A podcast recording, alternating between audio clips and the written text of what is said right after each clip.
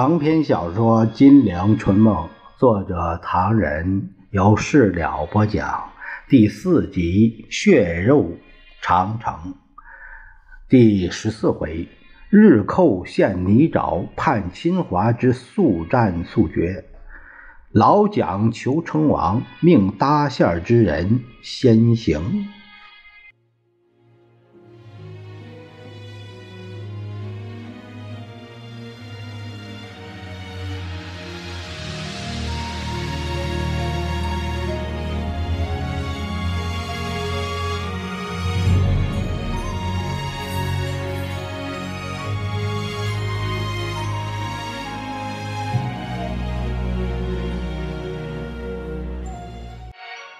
上回说到，蒋介石拿起电话质问孔祥熙，孔祥熙摸不着头脑。他说：“我已经请那兴州总理是注意陈嘉庚的行动。根据来电，那个姓高的已经当面同他接洽过，劝他以后不要发电报了。”蒋介石冷冷的在电话上说：“姓高的不去也罢，他一去，陈嘉庚电报打到我这里来了。”孔祥熙支支吾吾了一阵子，说不上来一个所以然来。听见蒋介石在问：“你给陈家庚去过电报没有？”“去过了，去过了，昨天刚发。”“呃，根据你的意思发的，呃，简单扼要。”“我说，陈家庚先生进电西，谣传不可信，盼相机纠正，并继继续筹款为党。”“你再问问姓高的。”蒋介石厉声说：“问他在地方上耍得开耍不开，再让陈家庚发电报。新加坡总理室，我要换人了。”啪的一声，蒋介石把电话挂了。总觉得华侨太讨厌。杨锡伟，国家大事，你们管得着？他绕势而行，不断骂人。决定不理会陈嘉庚，表示让你下不了台，叫你少管闲事儿可是过了五六天，又感到华侨力量不小，可不能叫人家接不到回信于是，在十一月二日那天复了个回电：“陈嘉庚先生赶电西，抗战决策已发布告国民书。”详切揭示，务其贯彻西式禁律为叛，中正东。在这个时期，华侨反对投降，老百姓反对投降，坚决抗战的八路军、新四军以及各地游击队风起云涌，同日寇势不两立。毛泽东的《论新阶段》给人们以极大的鼓舞，但。给蒋介石以极大的烦恼。卡尔大使长沙之会不出意料之外，日方开价过高，这买卖没办法成交。而日本飞机三天两头来轰炸衡山，蒋介石的总部炸得七零八落，连带多年古刹也遭到浩劫。眼看南越不能再住了，蒋介石就在十一月二十七日从横飞桂，匆匆成立了桂林行营，命陈布雷电告汪兆铭、朱留仙，准备一月中旬在重庆召开五中全会。蒋介石忙碌布置了两三天，十二月三日听到日求进位的声明，中日冲突。可有解决之望，只需蒋介石将军向国民政府辞职，参加行将成立之新中央政府。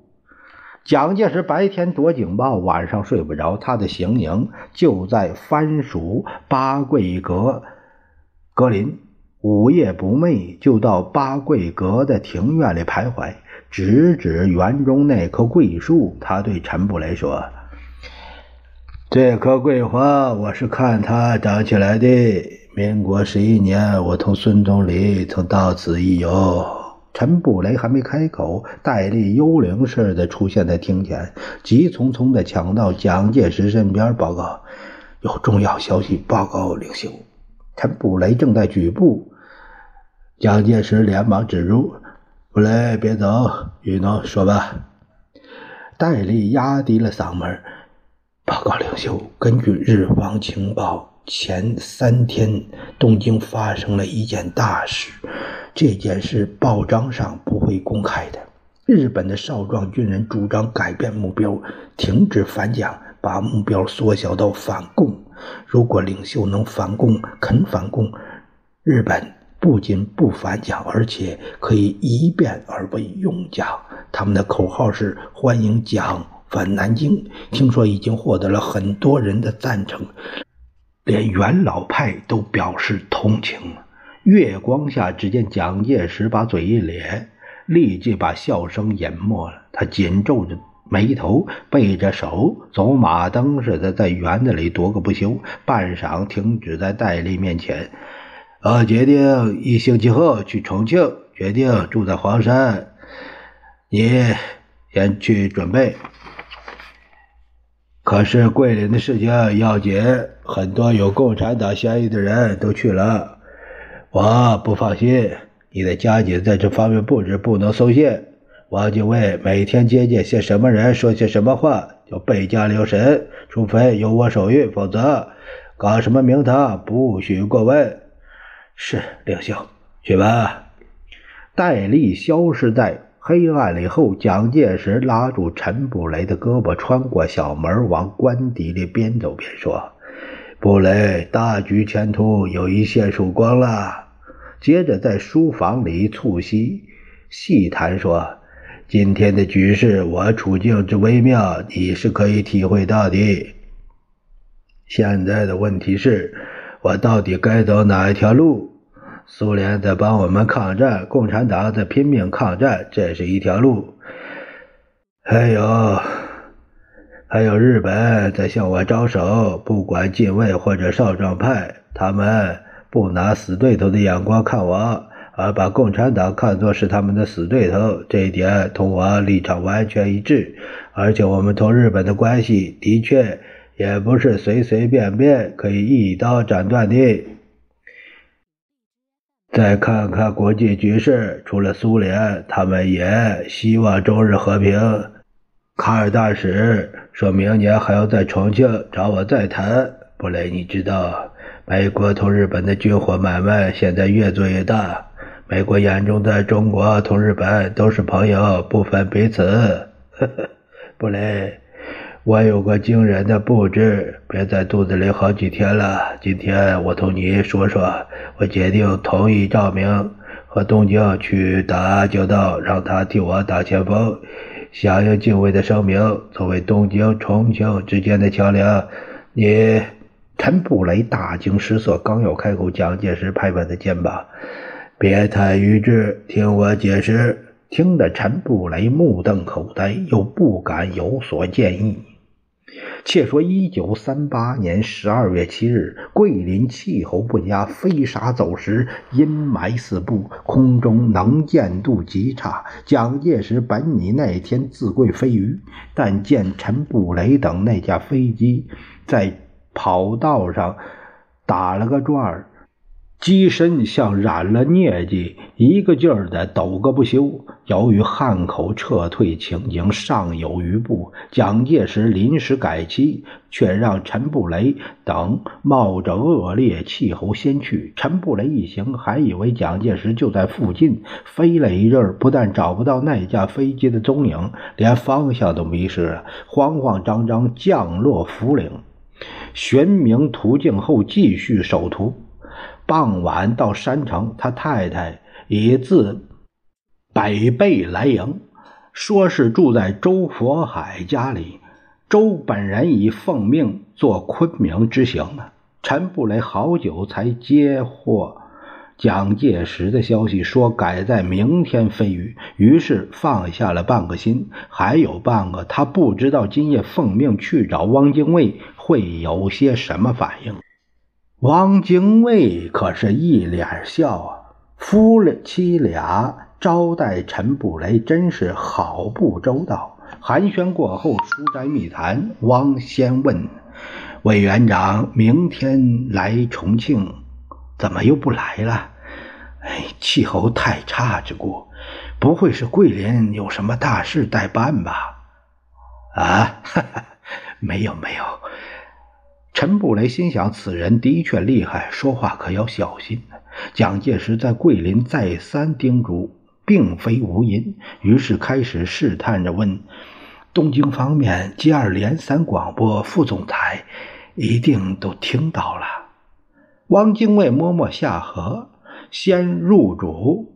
他说：“不知道委员长有何表示，有何指示？”陈布雷在心头打了疙瘩，心想这一趟差事委实不易。他支支吾吾地说：“没，没什么。”王精卫笑了：“哈哈，老兄辛苦一天，新装腹泻，银叶驾临，一定有所指教。别客气了，别客气了。”陈布雷捏了把汗，鼓起勇气问：“委员长，听说副总裁最近很忙？”汪精卫喝了一口茶，一脸笑，故意打岔说：“那不是准备个会，那个会，这个会吗？可是比起委员长来，日理万机，兄弟虽忙，差远了。”委员长一到，对日本方面一定有所表示才行。因此，在他开始办公之前，希望听听副总裁的意见，一来参考参考，二来避免同副总裁之间有所起见。汪精卫啊了一声，立刻合上了眼皮。没几秒钟，他站起来了。不瞒布雷兄说，这个局势委实令人着急。有人说要打下去，可是我问你。我们的事情自己明白，我们凭什么打下去？这一点委员长早已说过了。他一转身，可是另一方面，日本也有困难。布雷，你说是吧？嗯，陈布雷一怔啊。日本方面的困难说起来很简单，就是怎样结束这场战争。布雷兄深谋远虑，一定可以看得出来，我们是无法抗战，他们是难以接受。那么，如果有人在这个时候从中做布置，那么来日大难不就是柳暗花明又一村吗？陈布雷心想，这可入了正题了。如果把话题扯远了，汪精卫一定误会。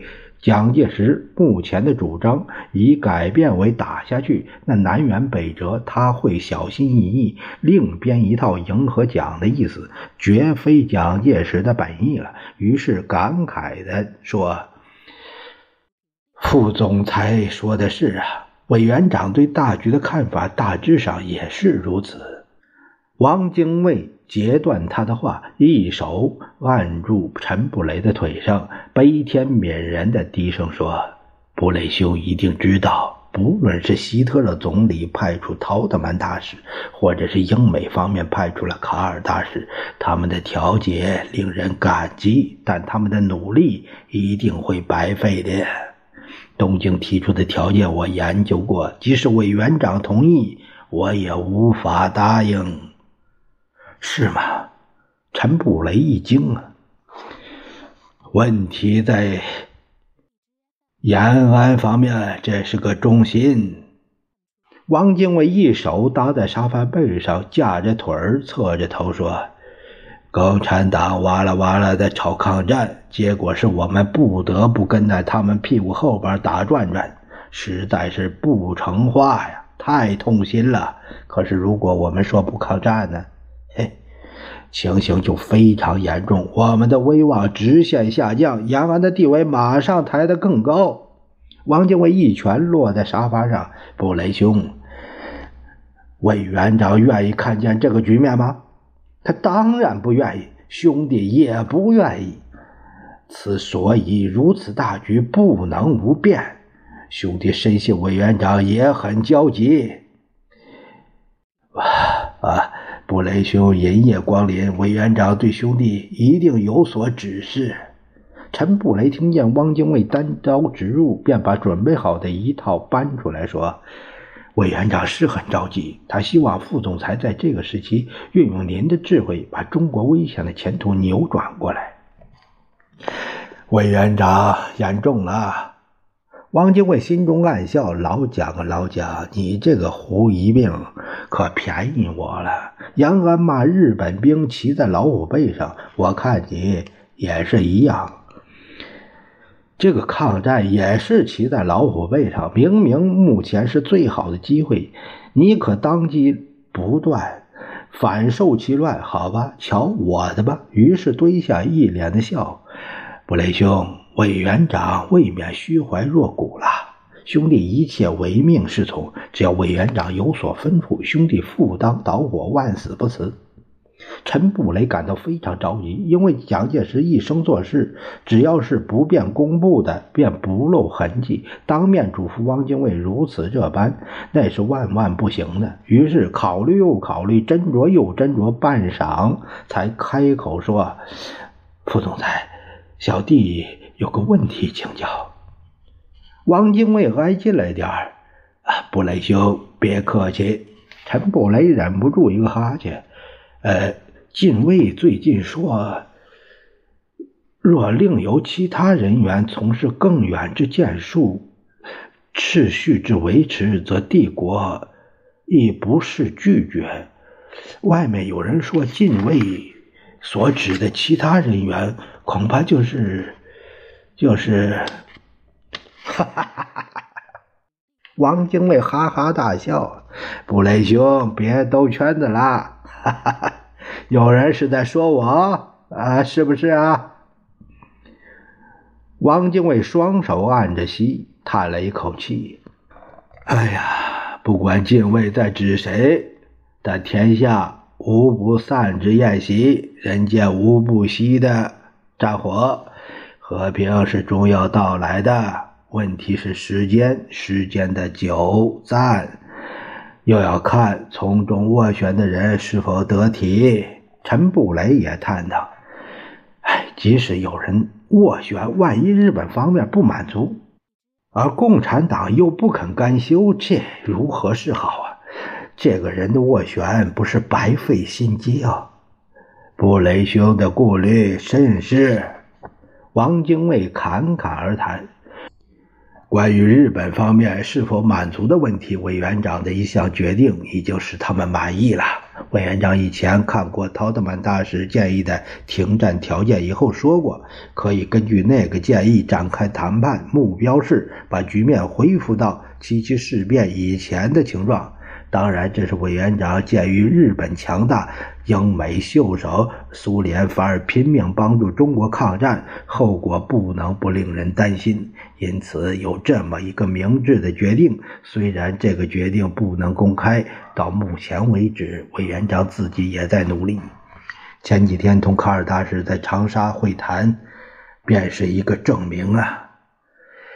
哎，至于共产党甘不甘休的问题，兄弟以为这是个非常讨厌的问题。不但国内老百姓吵抗战，连海外华侨也主张打下去。这一阵儿我收到陈嘉庚不少电报，措辞一点礼貌也没有，竟然说我是情妇张昭。布雷兄，你说这气人不气人呐？这个，哎，华侨不懂事。副总裁不必同他们计较。哎呀，不过我不懂那些做侨务工作的人到哪去了，对华侨的言论一点儿也不注意到。布雷兄要特别注意，华侨数目不少，又都住在外国，如有什么变动，影响国际视听非小。今天他们显然赞成共产党的说法，如果不设法纠正，那不得了。我一定转告委员长注意。陈布雷提醒他说：“所以，如果政府同东京真的和平了，呃，延安却不肯罢休，副总裁认为如何是好啊？”汪精卫一脸笑了：“那就好办了。前几天福海来看我，说是奉命到昆明走一趟，我们也谈到过这个问题。布雷兄当然知道，我同佛海最痛恨共产党。”我们都不愿意看见共产党抬起头来，或者有真正一点点的什么收获，所以在反共这点上，兄弟绝不逊于委员长。同时，日本的反共是有名的，所以在反共亲日的立场上，兄弟同委员长的利害是完全一致的。陈布雷边听边默记，他得把汪精卫的态度全部告诉蒋介石，同时又得把蒋介石的愿望拐弯抹角地表达出来。而最主要的是，表面上一切都是陈布雷个人的意见。对于汪精卫的反共，蒋介石充分信任，但有一点非常不放心，那是汪的领袖欲相当强，他怕。汪精卫真的同日本直接谈判之后，日本拿他做主要对象，不论在太阳旗下的伪政权，或者是和平以后的新政权，如果都由汪精卫充当要角，那蒋介石的苦心就一无所获了。副总裁。陈布雷试探着说：“根据您的意思，如果政府同东京真的和平了以后，共产党如果不肯罢手，那中日双方那要联合起来对付共产党了。那当然，唉，这种发展可以说是顺理成章的事。东京方面为共同防共。”点燃战火，中国方面终必为共同防共而调转枪口，双方向共产党里外夹攻。还一巴掌拍在陈布雷的肩膀上，不但以后，目前就有好几个地方，委员长已经派兵叫共产党吃了大亏。啊！汪精卫说着，他纵声大笑：“布雷兄，瞧。”条条大路通反共，凭什么中日之间还开火再打下去呢？中日元气大伤，却叫共产党赢得了更多老百姓的拥护啊！汪精卫振臂而呼，那岂不是应了一句老话，叫做“亲者痛，仇者快”了吗？陈布雷说：“是是，呃。”副总裁实在是有眼光，在衡山那段时光，有几位中央大员在委员长面前谈到有关副总裁的问题，都给委员长一个个解释了。委员长对副总裁实在是佩服，他弦外有音地说：“记得在南越军事会议上，有人提议要副总裁表明态度。”呃，委员长就说他是最高当局，大家如果拥护他，就该听他的话。因此，外面任何有关副总裁的流言，就不应该马马虎虎的相信，应该一五一十的告诉他，由他做决定。汪精卫细辨其中的滋味，半晌，他笑着说：“委员长对我那番好意，多少年来我都感到真是谢谢他了。”这番他领导抗战，又要领导建国，当然是最高领袖。即使将来，将来和平实现，还是由他来领导啊！陈布雷忙不迭的夸奖副总裁真了不起，对任何事情都有见地，而且是那样的合情合理，合情合理。王精卫却问道：“布雷兄。”委员长对核战问题到底什么意见？要向兄弟指示。陈布雷起立说：“刚才已经报报过了。呃，委员长没什么特殊意见。在对于这场战争上，委员长同副总裁之间的确并无歧见。问题只在对外，对外国哪一方面？不是指一般老百姓啊。”目前，一般老百姓大都主张抗战，连华侨都这样，甚至不少中央大员也这样。不瞒总裁说，啊，布雷初时也是这样想，分明是日本兵打进来了嘛，不抵抗那怎么成？后来经过委员长的一再解释，我也明白了，原来中日战争是个悲剧，长此以往对日本、中国都没好处，便宜了共产党啊！汪精卫。时而紧张，时而释然。他终于大笑着说：“哎呀，布雷兄才高八斗，学富五车，对今大局有精辟的见解，以辅助疾风，那真是天佑中国，天佑中国呀！”哈哈哈哈来来来来，干一杯！我这里还有一些好酒。哎，谢谢副总裁。布雷行装腹泻，诸事代理。要告辞了。汪精卫送走客人，急匆匆地回到房里，对老婆低声说：“快收拾行李，快收拾行李。”陈璧君一怔：“怎么了？长沙还没完，重庆又要撤退了？”汪精卫乐极忘形，疯疯癫癫了一阵子，才把事情交代明白。懂了吧？如果和府同情，难免起人疑窦。只要你带着孩子们离开重庆，事情就简单了。陈碧君轻轻的掩上房门，两口子进入书房商量。话虽这样说，可是你是副总裁，人家不会说闲话呀。抗战紧张，堂堂副总裁把家眷送出国门，什么居心呢？再说这件事要守秘密也守不成啊！买飞机票一定要登记，登记以后一定要经过那个姓戴的批准。而且，夫人有所不知，你这次先同孩子们出国，然后我跟着会师。表面上好像是我的意思，其实这是蒋介石的安排。陈璧君一怔：“你没喝酒，醉了？”汪精卫骨头不到四两重，在地毯上轻轻转了一阵，然后翻了翻日历，郑重其事地说：“夫人，禁卫同我之间的往返你都知道了，如何结束这场战争，正是今天的重要课题。现在，近卫同老蒋已经赶到，只有我汪某人出面，才能解决这个问题。”陈璧君冷静地想了想，哎，万事要三思后行啊！这件事关系太大，希望你多考虑考虑。刚才陈布雷是怎么转达老蒋意思的？汪精卫皱眉说：“陈布雷不过是来试探试探，旁敲侧击。姓蒋的杀人都不见血，对这件大事，你要他写个条子吗？